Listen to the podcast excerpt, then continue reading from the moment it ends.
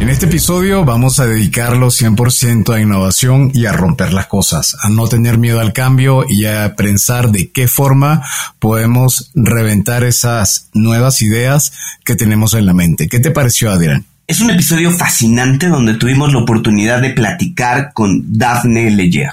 Ella es de origen francés, con una madre hindú, y bueno, ha vivido permanentemente en el cambio y justo a partir del cambio es que nace Atrevidea. Atrevidea es una agencia de creatividad e innovación que se enfoca a desarrollar el potencial que todos tenemos, porque al final todos podemos ser creativos, solo es cuestión de proponérnoslo. No se lo pierdan aquí en Cuentos Corporativos.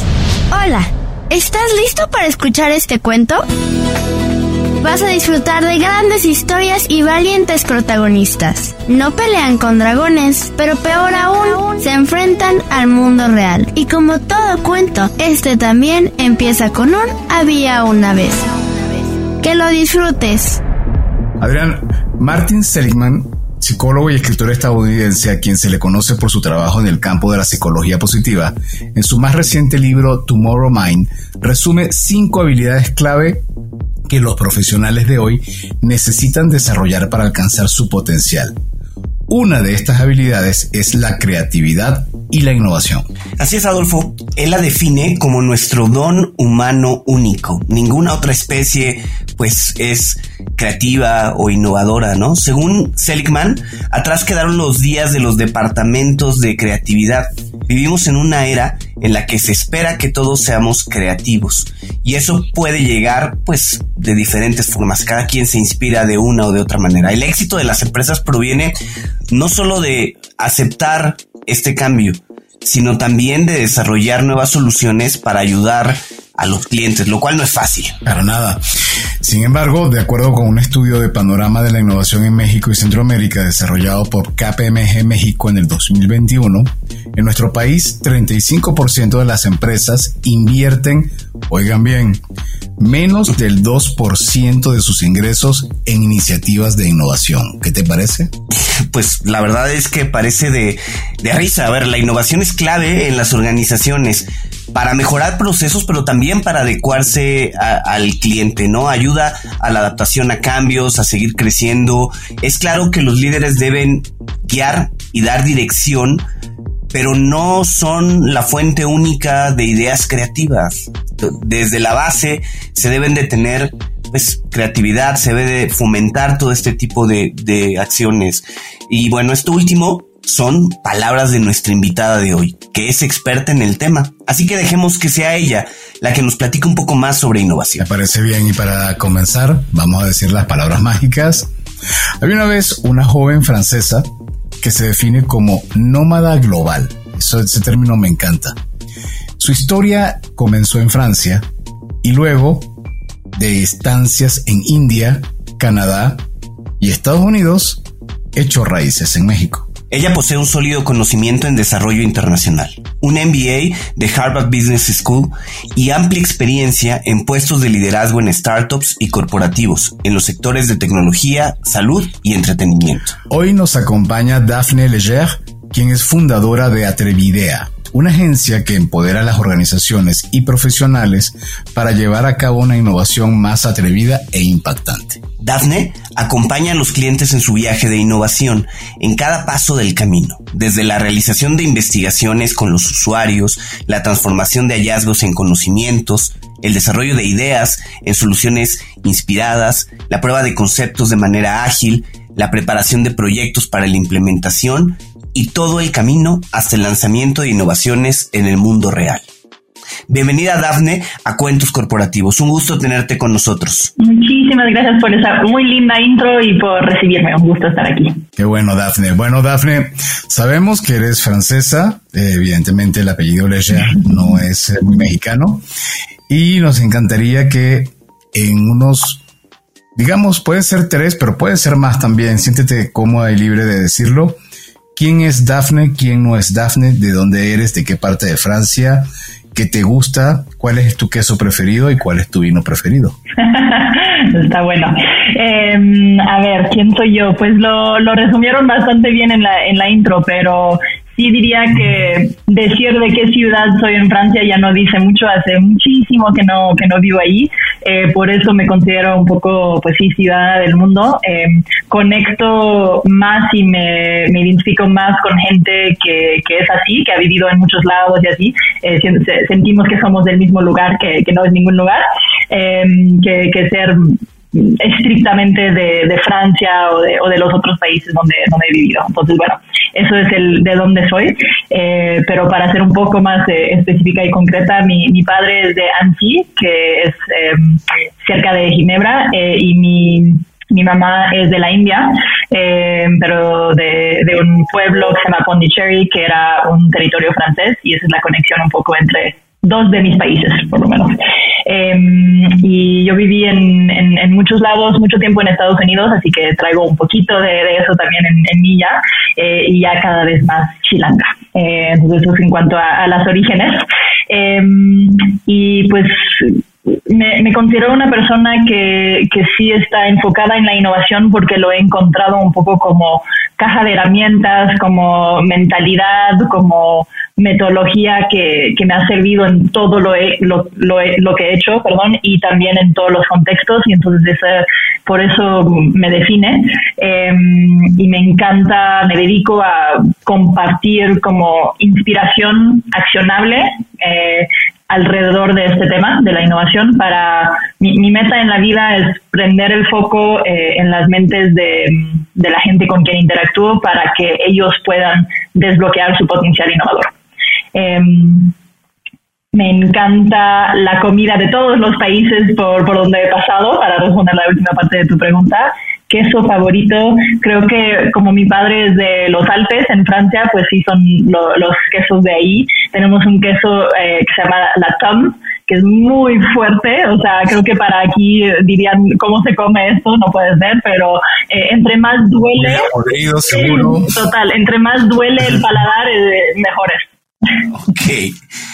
Oye, Dafne, em, me llama la, la, atención y a lo mejor, a lo mejor no es tan, ¿cómo decirlo?, tan extremo como me lo imagino yo, pero ¿cómo fue crecer en medio de dos culturas tan marcadas como la francesa y eh, la cultura de India? Sí, sido una parte que define mucho de, de, de quién soy, ese como multiculturalismo, si lo podemos decir así. Eh, porque cuando empezó mi, mi, vida y mi historia, pues eh, me consideraba francesa al 100%, estaba en Francia y eso era mi, mi ambiente y mi contexto. Eh, pero después de eso nos mudamos a, a, los Estados Unidos y ahí fue como el primer reto de pues un idioma que yo no hablaba, una cultura que no conocía, tenía siete años Em, la anécdota dice que les dije a mis papás, la gente aquí habla al revés, no entiendo nada, ¿no? Em, y, ellos, muy atrevidos, me, dejaron en un como campamento de verano, así botada, a los eh, seis años y medio en aquel entonces, em, y ahí solo se hablaba inglés, y cuando regresaron dos semanas después, pues los del campamento decían, pues ya nos contó todo, sabemos todo de su familia, todo de ustedes y todo, y dijeron, pero ¿cómo le hizo? O sea, no, se supone que no habla inglés, ¿no? Eh, y eso es lo bonito de, en particular los niños, creo que todos los seres humanos, pero eso de adaptarse y de, aprender rápido, y pues me tomó un par de meses eh, hablar totalmente fluido el, inglés, ¿no? Em, entonces, eso fue como la, el primer cambio de cultura y de, y de país, y de ahí nos fuimos a la India a vivir unos años eh, y ahí también fue un choque muy fuerte, mucho más fuerte de hecho cultural, porque pues como saben es un país bastante intenso en, todos los sentidos, buenos y malos. Eh, y para mí fue un poco, pues se supone que soy de aquí, pero no me siento de aquí y no me están viendo como si fuera de aquí y entonces eh, encontrar como esta mitad de mi, de, mi bagaje cultural y tratar de, de, de ver qué significaba y cómo sí, cómo me adaptaba a, eso, eh, muy difícil al principio, e, e, ese, ese cambio, y al final eh, creo que fue súper importante para mí conocer esa parte de mi cultura y eh, mi tiempo en la India como que despertó una chispa por querer ayudar a la gente y tener un, impacto en la gente por todo lo que vi ahí. entonces al final pues todos estos esas piezas de mi de mi rompecabezas como cultural son son fundamentales para quien soy yo. Y bien, Daphne, ¿cómo se va construyendo luego de lo que es tu experiencia personal de vida, tu estructura profesional. En algún momento seguro hubo algún punto de cambio que fue, o bueno, de cambio o de arranque, que fue el que te comenzó a llevar a lo que hoy en día eres desde el punto de vista de una mente muy enfocada a la parte de innovación. Pero cuéntanos las raíces de ese arranque, por favor. Sí, creo que la raíz, eh, eh, como les comentaba, empieza en la India. En, en, mi tiempo ahí y veo como necesidades humanas muy extremas y muy fuertes y digo, pues yo quiero ayudar, yo quiero aportar a eso, yo quiero tener un impacto como social en lo que haga. Em, entonces, por eso me fui a estudiar eh, desarrollo internacional y por eso luego me fui a trabajar al Banco Mundial con esa idea de quiero ayudar a, a que la gente tenga mejores oportunidades, etcétera. Em, pero también en eso eh, empiezo a ver que en esos contextos y en esos enfoques pues hay mucha ineficiencia y o sea muchas buenas intenciones pero que no llevan a resultados em, y, entonces empiezo a ver que hay otra forma que es a través del negocio. Eh, y descubro un concepto que se llama el negocio en la base de la pirámide que me imagino que quizás han escuchado, pero es esa idea de que podemos hacer negocio con la gente en la base de la pirámide económica, tratarlos como clientes, no solo como beneficiarios de, nuestra caridad, em, y que podemos hacer cosas eh, interesantes para atenderlos como, como se merecen ¿no? y, como, y como demandan. Em, y eso me, prende un foco, digo, aquí hay algo, me, emociona, me, interesa. Y, entonces por eso, después de, de mis primeros pasos que eran muy en la, el método tradicional de desarrollo internacional, decido voltear a ver más bien el negocio y por eso voy a hacer mi MBA, porque siento que me falta toda esa mitad de la ecuación, no sé nada de negocios en, aquel entonces, y hago el MBA y lo enfoco muchísimo en temas de impacto social, eh, de innovación, eh, entre, entre otras cosas, y empiezo a, a, buscar cómo aplicar el negocio en, en, contextos donde puede tener un impacto. Eh, y es así que me fui enfocando en luego en América Latina eh, en, y, es así que luego aterrizo en, México para trabajar con una empresa que, que, tiene ese enfoque y el resto de mi carrera como que básicamente se va se va perfilando a pues, con el negocio podemos tener un impacto y me, eh, eh, eh, eso me, motiva y veo que hay resultados bastante concretos en, con ese método, básicamente. Oye, y bueno, llegas entonces a México cobijada por una organización, pero aquí decides quitarte esa cobija, ese respaldo y pasar a, al lado de, del emprendedor, ¿no? Porque eh, pues dejar a lo mejor una silla cómoda en una empresa y pensar en emprender. ¿Qué fue lo que te llamó la atención de, del emprendimiento, en este caso, pues como una agencia dedicada a la innovación? Em, hubo un, par de pasos. Cuando llegué a México trabajé con una startup eh, de impacto social, podemos hablar más de, ella en, un momento. Luego me cambié a otra eh, de impacto social también y luego me fui al mundo corporativo. Eh, y el paso que, que, comentas lo tomé desde el mundo corporativo aquí en México y, y, básicamente fue una serie de cosas. Em, sentí que eh, había dado y recibido todo lo que podía de ese contexto, de ese, de ese trabajo, de ese momento. Em, estábamos en plena pandemia eh, y estábamos en un momento de crisis para todos. Eh, pero en ese contexto, la, la respuesta a la crisis fue no toques nada, no muevas nada, hay que esperar que esto pase para luego ver qué, qué queda después de la tormenta y qué hacemos. Y para alguien que se dedica a la innovación y alguien como yo, pues no puedo, o sea, no, no me puedo quedar así, ¿no? Em, llevaba ya unos años como un poco metida en el tema de, de, hacer por ahí un curso, una, una plática, un taller, etcétera, y sabía que había demanda por ello, que lo estaba haciendo bien y, pensé, creo que empieza a sumarse a un trabajo del todo si, si me lanzo. Entonces decidí lanzarme por eso, eh, como que todos los factores me, me, impulsaron o me llevaron. Eh, sí era cómodo donde estaba, pero no sentía que era eh, donde más iba a aportar, aprender y, crecer. Y por eso, por eso me moví. Em, creo que acabó siendo la mejor decisión profesional que he tomado, la verdad. Eh, pero yo les diría, no soy una de esas personas que toda su vida dijo yo quiero emprender. Siempre decía, eh, si hay una idea o algo que me emociona lo suficiente que no puedo no hacerlo, entonces voy a emprender, pero si no, no. Y entonces me esperé hasta encontrar algo así que, que dije, no puedo no hacer esto, o sea, todo me está diciendo que lo haga, entonces por eso me, me lancé. Y mm, yo tengo una pregunta, me encanta hacer preguntas filosóficas, ayer estábamos un poco con ese tema. Para mí preguntarte qué es innovación puede tener muchos contextos y para muchas personas también. Pero para ti, ¿qué es innovación? Sí, y más porque estoy de acuerdo contigo, es, uno de esos términos que ya se usa demasiado en día, creo, y por, para mucha gente ya no significa gran cosa, o sea, es como una palabra que, que se ha sobreutilizado. Entonces, yo trato de regresar a la esencia de lo que es la innovación y para mí es generar una solución nueva que resuelve un problema o agrega valor para alguien. Eh, y sé que suena demasiado sencillo, pero justo es a propósito. Es como para tratar de ir a la esencia. Siento que muchas veces hoy en día la gente se pierde un poco y piensa, no, pues es que tiene que ser tecnología de vanguardia. Eh, y para mí, una tecnología de vanguardia que no le resuelve a nadie o no le agrega valor, pues no es innovación. O sea, es como un, gadget o un juguete, pero no, no, no, es innovación. Y a veces la innovación puede ser cero sofisticada eh, y, y solo es resolver algo de la, de la mejor forma posible. Entonces, por eso me gusta regresar a, a esa definición para, para, que nos enfoquemos en, en, el concepto de valor para alguien. Oye, y bueno, eh, en, la, en el contexto que estábamos dando al inicio del episodio, platicábamos que todas las personas tenemos un poquito de innovadoras, ¿no? Podemos desarrollar la innovación.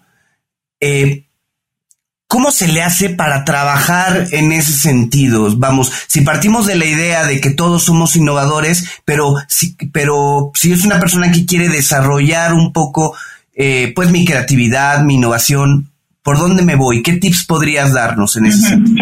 Sí, me encantó que arrancaron con esto porque desde ahí eso es algo que mucha gente no cree. Eh, mucha gente piensa como es que yo no soy creativo, yo no soy innovador. Y los creativos y los innovadores pues son las grandes estrellas del mundo startup que ni los voy a nombrar porque son demasiado este, mencionados, pero siempre pensamos en eso cuando pensamos en innovador o creativo, ¿no? Eh, yo creo que todos podemos desarrollar nuestra creatividad y nuestra innovación eh, todos tenemos ese potencial y por eso yo hablo de desbloquearlo. Eh, creo que una cosa que puede ayudar es pensar, cuando eras niño, ¿eras creativo? Seguro que sí. Ahí sí no te lo cuestionabas. Ahí sí, o sea, lo hacías, eh, tenías mucha confianza creativa. Creo que lo que se ha perdido no es la creatividad, pero más bien la confianza creativa. ¿No? Entonces, más bien es volver a encontrarla y como todo en la vida, pues obvio si nunca lo practicas, si nunca lo haces, pues no vas a sentir que eres bueno o buena en ello. Eh, se, se, se, mejora con la práctica. Eh, y, y, lo más bonito de todo es que es súper lindo y divertido eh, practicar la, la, creatividad y la innovación, ¿no? Entonces lo vas a pasar bien, no, no es algo doloroso. Em, entonces, lo que, lo que diría es primero reconocer que si la tienes adentro, nada más está un poco apagada, y segundo es la práctica que te va a ayudar. Entonces, ¿qué es la práctica? Pues puede ser como cosas como darte un ejercicio crea creativo eh, al principio de una junta para que todos lo hagamos juntos antes de entrar a la conversación y así como que prendes un poco un poco diferente. Si quieres que la gente piense diferente, pues pones un poco el escenario para que lo hagan, ¿no? Eh, pequeños ejercicios de dibuja algo o imagínate algo o invéntate algo eh, son, son ejercicios súper sencillos que, que, pueden ayudar a despertar o a volver a despertar tu, tu creatividad y tu innovación. Eh, un área de, de, enfoque muy interesante que tiene muchos paralelos es, por ejemplo, la, la, improvisación, el teatro de improvisación. Entonces, si por alguna razón eso llama la atención, es una avenida muy, muy padre para llegar a, a la creatividad y a la innovación.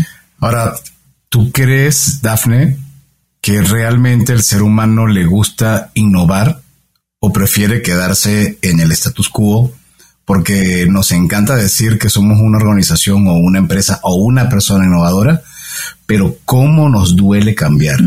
Muchísimo. Es, es, un tema que me tiene fascinada y, y más reciente nuestra relación con el cambio Eh, porque al final lo que me he dado cuenta por cómo yo he vivido mi vida, claramente yo he vivido muchos cambios y tengo que confesar, ya soy adicta al cambio, básicamente eso es un hecho, eh, pero esa soy yo y es muy particular de cómo me criaron y luego eh, seguí buscando esa dinámica del cambio constante. pero lo que vi es que la mayoría de la gente no es así, no, no les gusta el cambio, lo ven como algo bastante incómodo.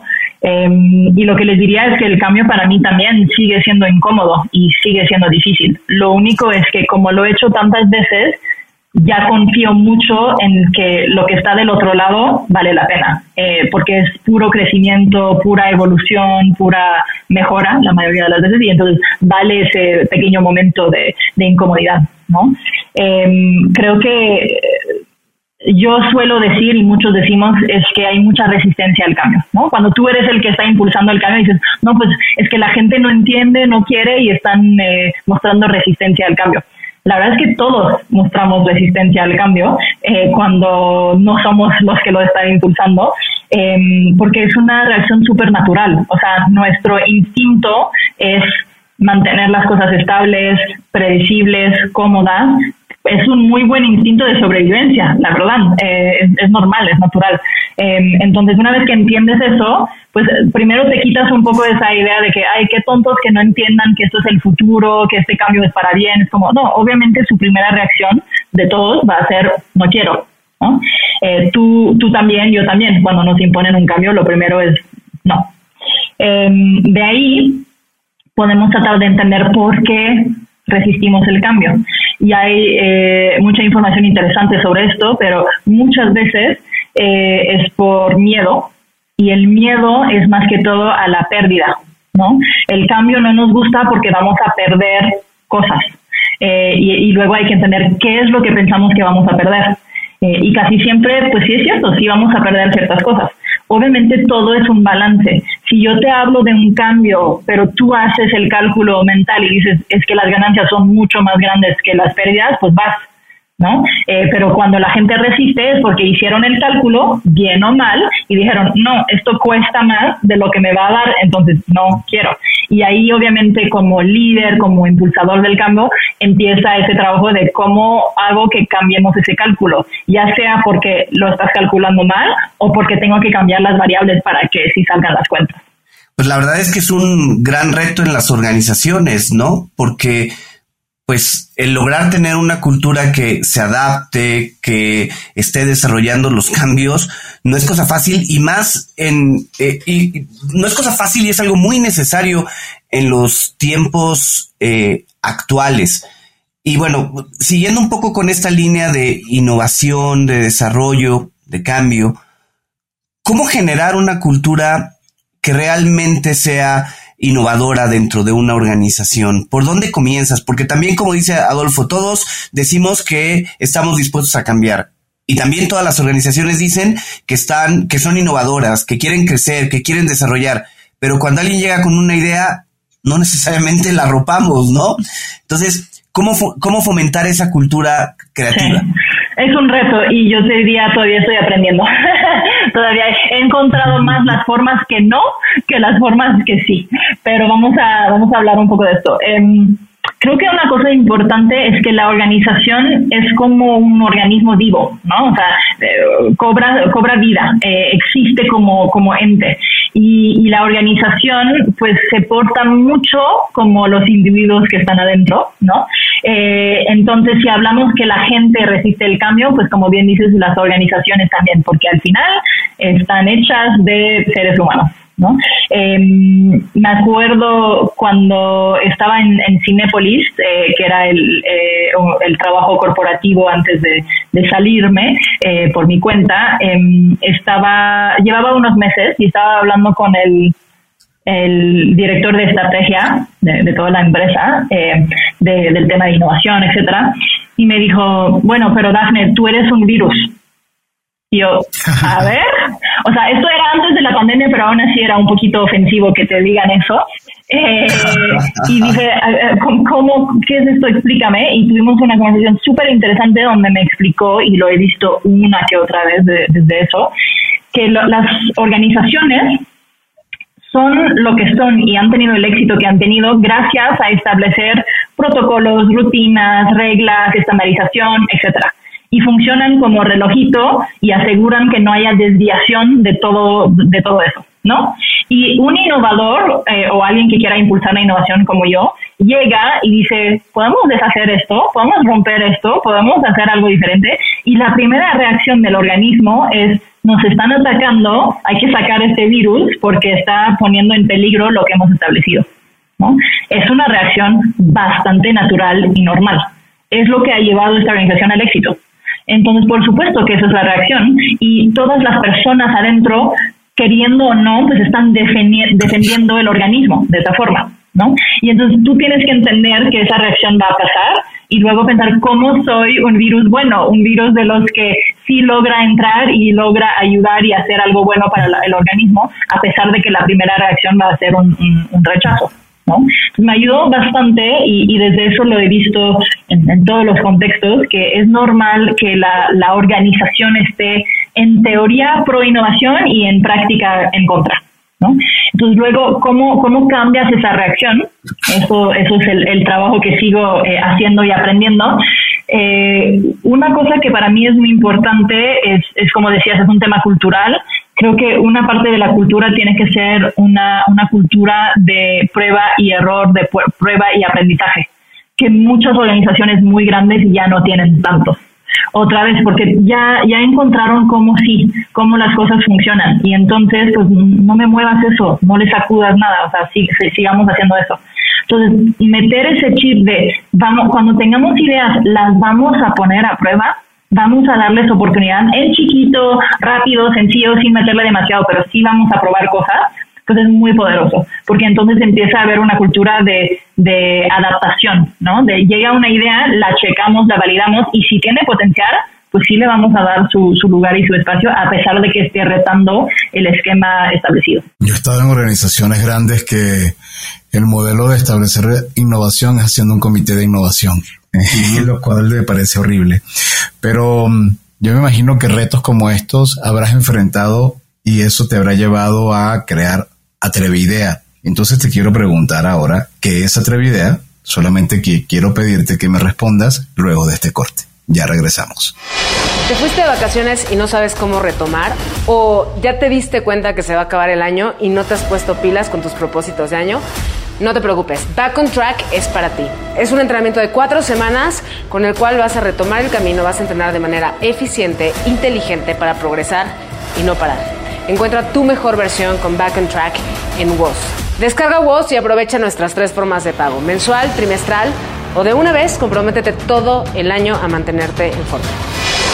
Muy bien, Dafne. Entonces, antes del corte hablábamos de el reto de institucionar, institucionalizar la innovación y probablemente eso te llevó a crear Atrevidea. Pero mejor cuéntanos tú de qué se trata Atrevidea, cómo se te ocurrió crearla y qué hacen hoy en día? Super. Bueno, con Atrevidea básicamente estoy construyendo sobre 15 años de experiencia en, muchos países, en muchos sectores y, tipos de organización. Eh, con esta, lo que llamaría, porque le tenemos que poner alguna etiqueta, entonces, agencia de innovación, em, que desbloquea el potencial de la gente para innovar. Eh, y, y, lo hacemos a través de capacitaciones ejecutivas, Em, a través de talleres eh, o sesiones de trabajo eh, facilitado, asesoría y conferencias. Entonces, esos son un, poco nuestros ejes de intervención, por decirlo así. Y, trabajo con todo desde estudiantes, emprendedores, startups, pymes, hasta los más grandes corporativos porque lo que he encontrado es que esta metodología, esta mentalidad, esta caja de herramientas de innovación aplica en todos los contextos. O sea, todavía no encuentro uno donde digamos, no, es que aquí no hace falta o no se puede innovar. No es cierto, siempre, se puede. Porque regresando a lo que platicamos, la innovación es resolver problemas o agregar valor para alguien. Eso hace falta y se puede en, todos los contextos. Obviamente, pues tiene sus particularidades cada, contexto, pero la esencia de lo que es la innovación y, que la tengamos que hacer aplica. Oye, a veces eh, la innovación puede ser como que demasiado obvia, ¿no? La tenemos enfrente de la cara y no nos damos cuenta de, de eso. Eh, ¿Nos podrás platicar algún caso de éxito que se haya llevado en Antrevidea y que pues de pronto haya resultado en alguna idea muy interesante para la organización o para este pues alguno de las startups donde has trabajado? Sí. Em, creo que me voy a ir un poco más atrás en la historia y les voy a contar un, ejemplo de, desde antes, eh, solo porque creo que es muy, muy concreto. Em, es cuando estaba en una startup aquí en México que se llama, bueno, en aquel entonces una startup, que se llama Sala 1. No sé si la, la conocen, pero es una, eh, una empresa eh, de impacto social de salud visual, de oftalmología. ¿vale? Eh, y ellos se dedican a evitar la ceguera innecesaria en, México. lo que más tratan son cataratas, pero también todos los otros padecimientos que nos podemos imaginar. ¿vale? Y, en esa organización eh, yo estaba liderando, eh, era directora de mejora continua, pues viendo toda la experiencia del paciente, el cliente, pero en este caso paciente, y cómo mejorarla, transformarla y optimizar todo lo que estábamos haciendo.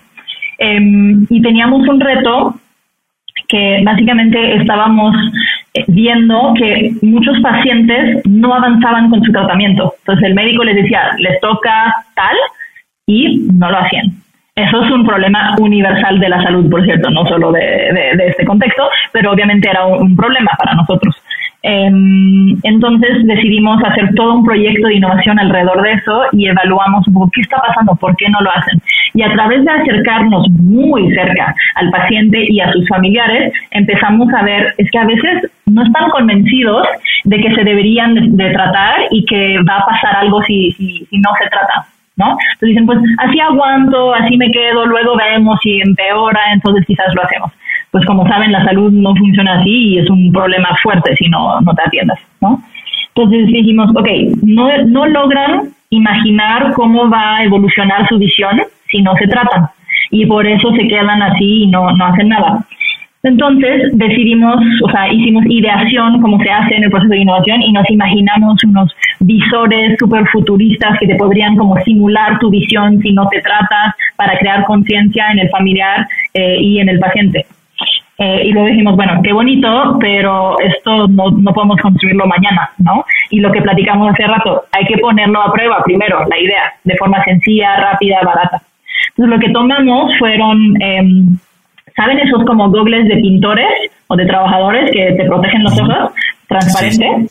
Em, tomamos esas que cuestan muy poquito y las rayamos y las pintamos para simular los padecimientos avanzados. Obviamente no inventando, fuimos con los médicos y nos dijeron, mira, lo que va a pasar que va a haber manchas así o se va a ver borroso de esta forma y entonces simulamos esto. ¿okay?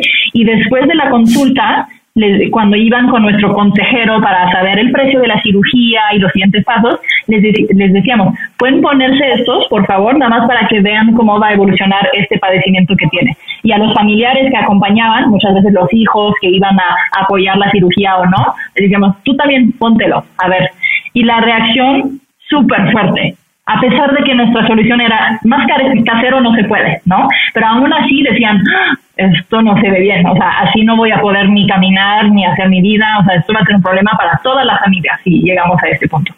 Entonces, con esto validamos la idea y dijimos, hay potencial con, con esto que nos habíamos imaginado. Y luego entonces nos fuimos a la versión mucho más avanzada. Ahí sí nos metimos a realidad virtual eh, hicimos escenas como típicas eh, de la Ciudad de México, cruzando la calle, yendo al mercado, en tu casa, etcétera, y le pusimos el filtro ya mucho más sofisticado de estos padecimientos. Y entonces les poníamos estos visores ya con, mucha tecnología y los pacientes y los familiares, o sea, se, les volaban la cabeza y, y hasta tengo fotos de como su expresión de, o sea, ¿cuándo, ¿cuándo podemos agendar esto? Porque así, así, así no puede ser. Eh, es un ejemplo de un proyecto de innovación donde cuando entiendes profundamente a tu usuario y qué está pasando, entonces puedes generar una solución y al principio muy sencilla, luego la, haces más sofisticada, pero que le resuelve ¿no? y, que, y que ataca el problema. Y también es un ejemplo, creo, de cómo hay que poner las, pruebas, las ideas a prueba a través de cosas muy básicas y luego le vas agregando la complejidad que, que estabas soñando por eso me, gusta ese ejemplo. Eh, digo, hay muchos más por el estilo, pero creo que este muestra un poco los pasos de un proceso de innovación. No, está increíble y por eso Por eso me parece muchas veces una forma de matar la innovación es lo que comentaba el comité, porque recuerdo que en las estructuras del comité hay mucha gente, hay mucha gente que además te tiene señalado y te dice, bueno, tienes esta idea, toma un Excel, haz un cálculo de la proyección de cuánto te va a costar, cuánto va a ser el retorno de la inversión. Y estás pidiendo eso a alguien que solamente se le ocurrió cambiar un proceso.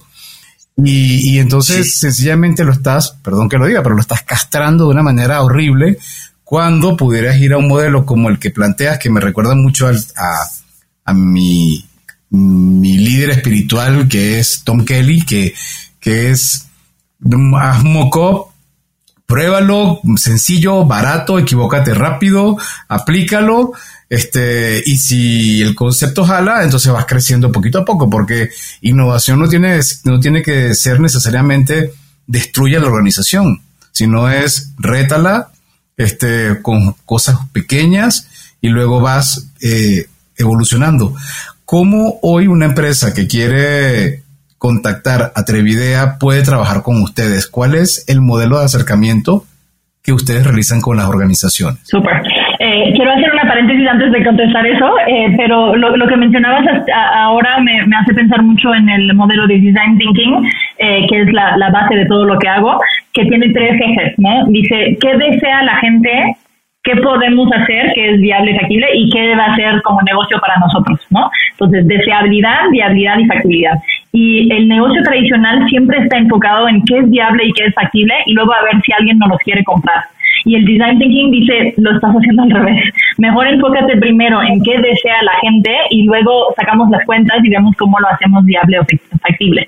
Entonces, me, encanta lo que dices porque muchas veces esa lógica la aplican al revés en las organizaciones y por eso no están desarrollando soluciones que agregan valor y que resuelven problemas para la gente.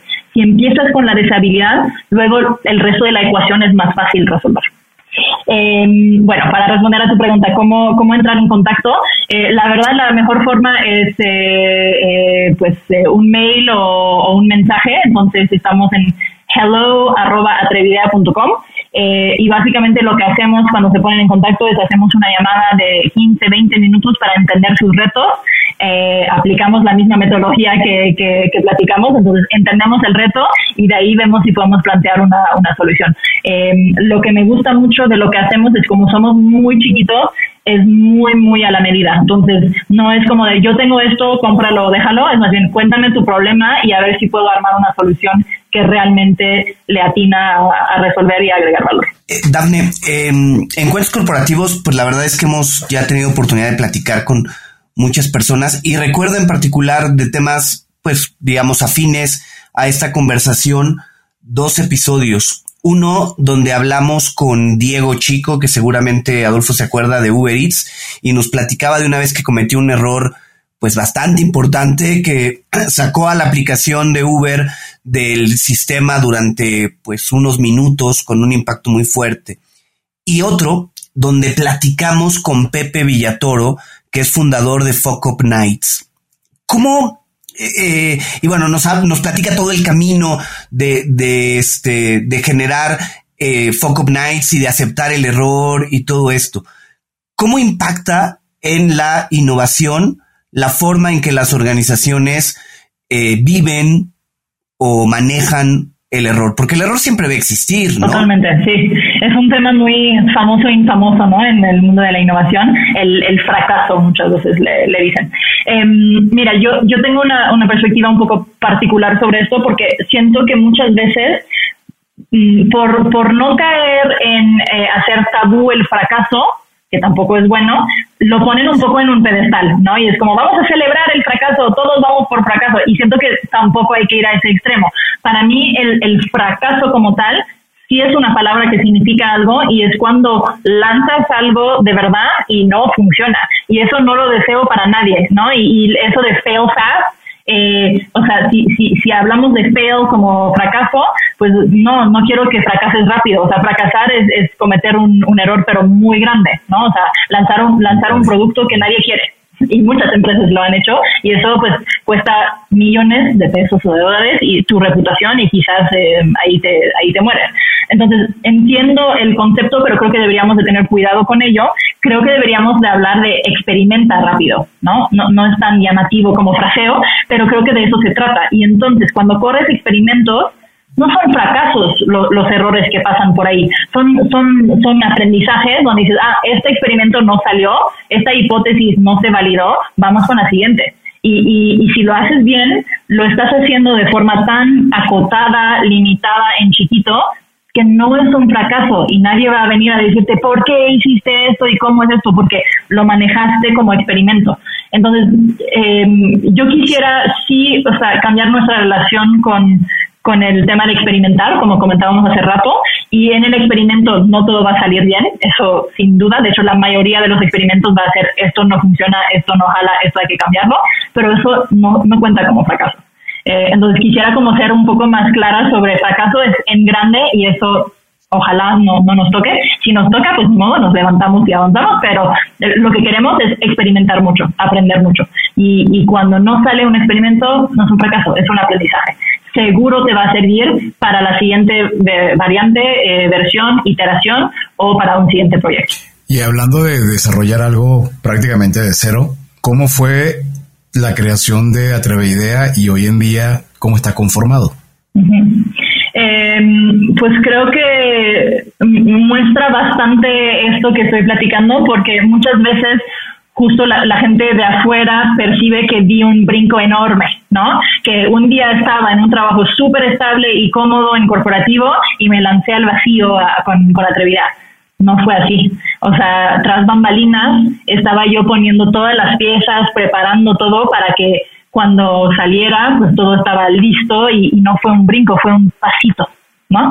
Eh, eh, justo eh, diría que yo estaba haciendo mis pequeños experimentos por ahí, por allá, dando un curso por aquí, facilitando un taller por allá, empezando a crear contactos y conexiones y entonces pues, al día siguiente de salirme pues ya ya tenía mi primer proyecto ya tenía dos más que venían en camino y, y, así muchas veces o sea cuando se habla de en inglés dicen overnight success no un, un éxito del día de un día para el otro la realidad es que llevan 10 años preparando ese overnight success, ¿no? Entonces fue, fue así con, con atrevidad, totalmente.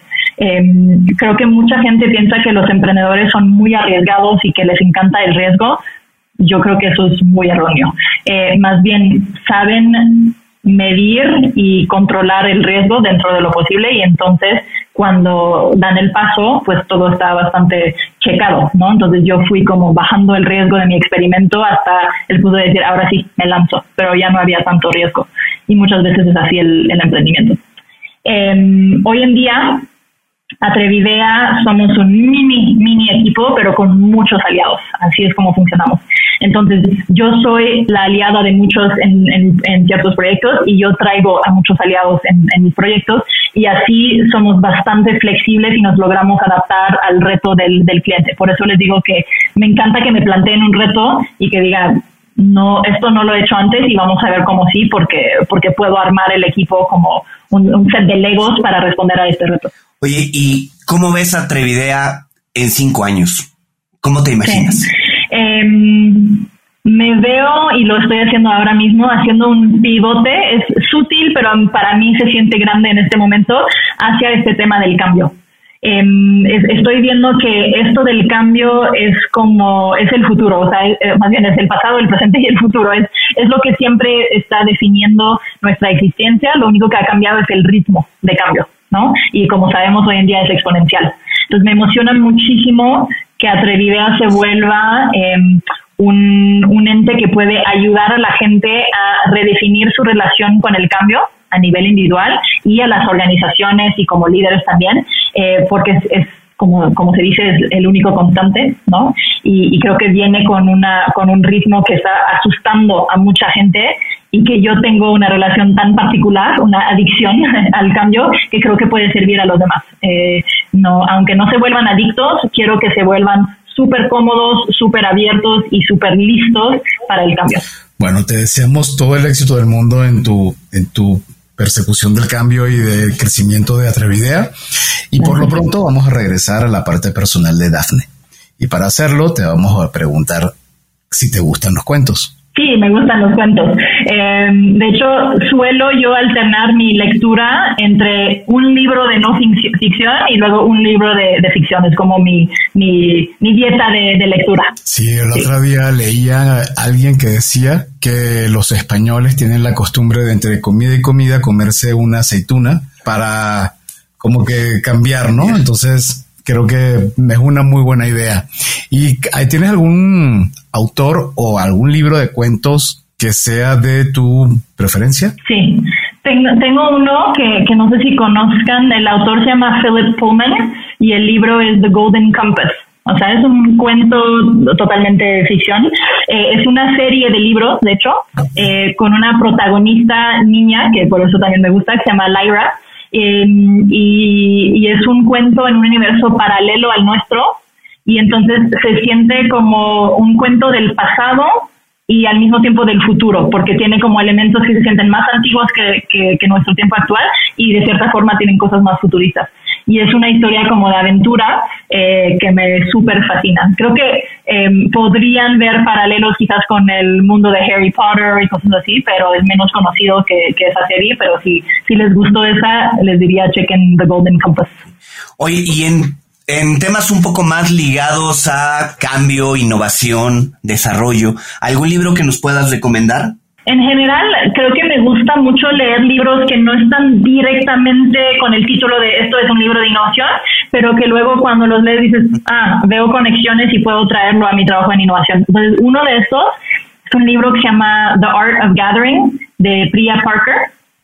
Me fascina porque ella em, toma el tema de cómo nos reunimos y lo super estudia, analiza, hace toda una metodología, tiene conceptos muy interesantes y dice como lo estamos haciendo sin ponerle suficiente conciencia y hay muchas cosas que podemos hacer para elevar nuestras reuniones. Y se refiere a reuniones desde cuando te juntas con la familia el domingo a comer, como bodas, eh, convenciones, eh, la junta semanal de tu equipo, etcétera. Todo es una reunión, dice, y tú como anfitrión puedes elevar la experiencia de los participantes en esa reunión. Y me parece una forma de innovar sobre algo tan básico como nos reunimos y, ponerle más como enfoque en la experiencia de todos en eso. Entonces eh, he aprendido mucho y lo aplico a cada rato. Cuéntanos, ¿algún gadget o aplicación que uses en tu vida personal con cierta recurrencia? Tanto puede ser para la parte personal como profesional creo que les va a sorprender, pero no soy tan techie realmente.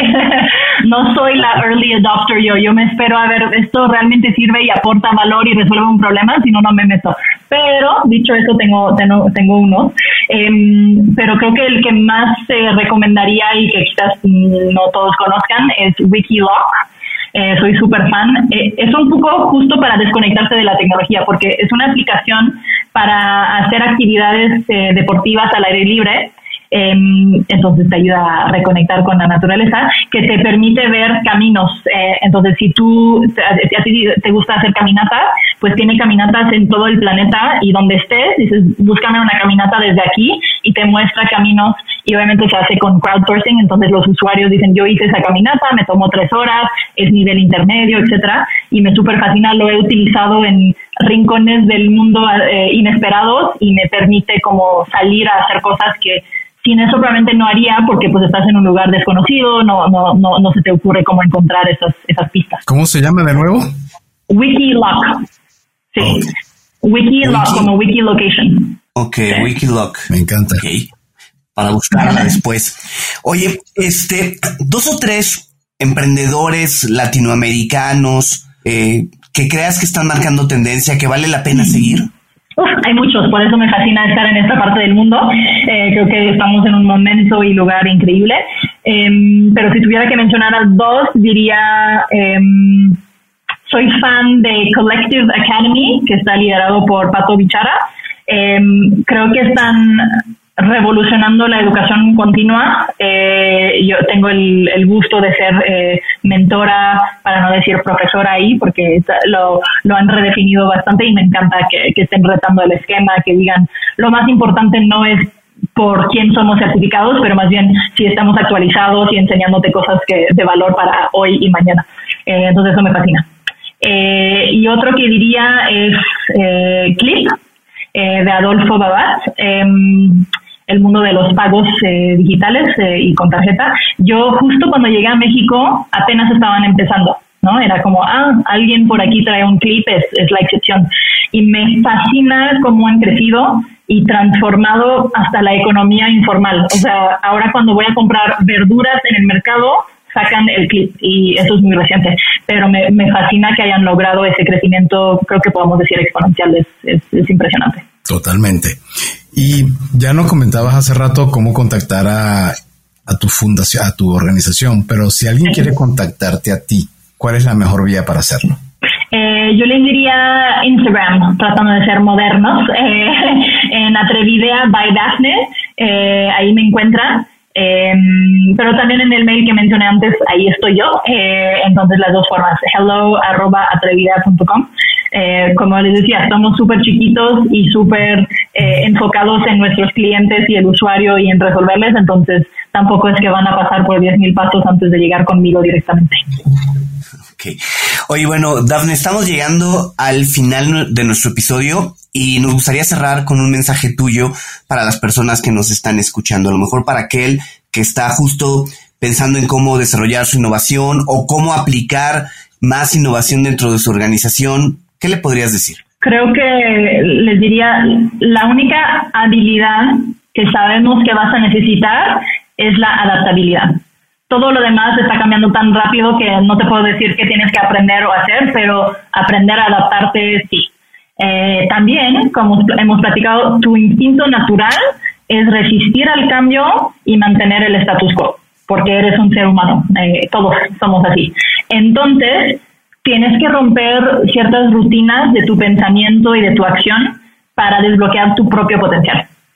Eh, y la pregunta que dejaría un poco de reflexión es, ¿qué tanto estás practicando esta adaptabilidad frente al cambio?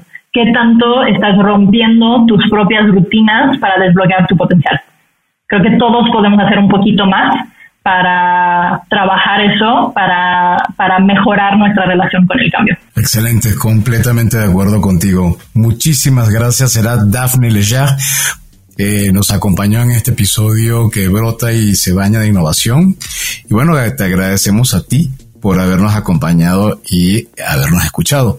Si te gustó este episodio, entra en Apple Podcast o entra en Spotify o en cualquiera de las plataformas donde nos escucha y no tengas miedo, marca, califícanos con cinco estrellas. Te invitamos a escuchar nuestro programa Cuentos Corporativos Radio a través de la señal digital de Radio Mex, la radio de hoy. Martes y jueves de 8 a 9 de la noche, hora de la Ciudad de México en www.radiomex.com.mx. Y si quieren recibir en su bandeja el newsletter de Cuentos Corporativos, tienen que ingresar a cuentoscorporativos.substack, se escribe svstack.com, Substack, y ahí suscríbanse van a poder encontrar y recibir directamente en su correo información acerca de nuestros invitados, eventos y demás actividades. Y como siempre decimos, las empresas, sin importar su origen, razón de ser o tamaño, tienen todas algo en común. Están hechas por humanos.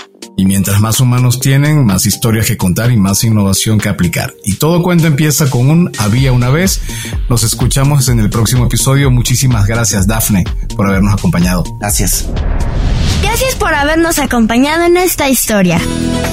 Esperamos que te haya gustado y que te inspire para combatir los dragones que enfrentas en tu aventura emprendedora. Nos vemos en el próximo episodio de Cuentos Corporativos.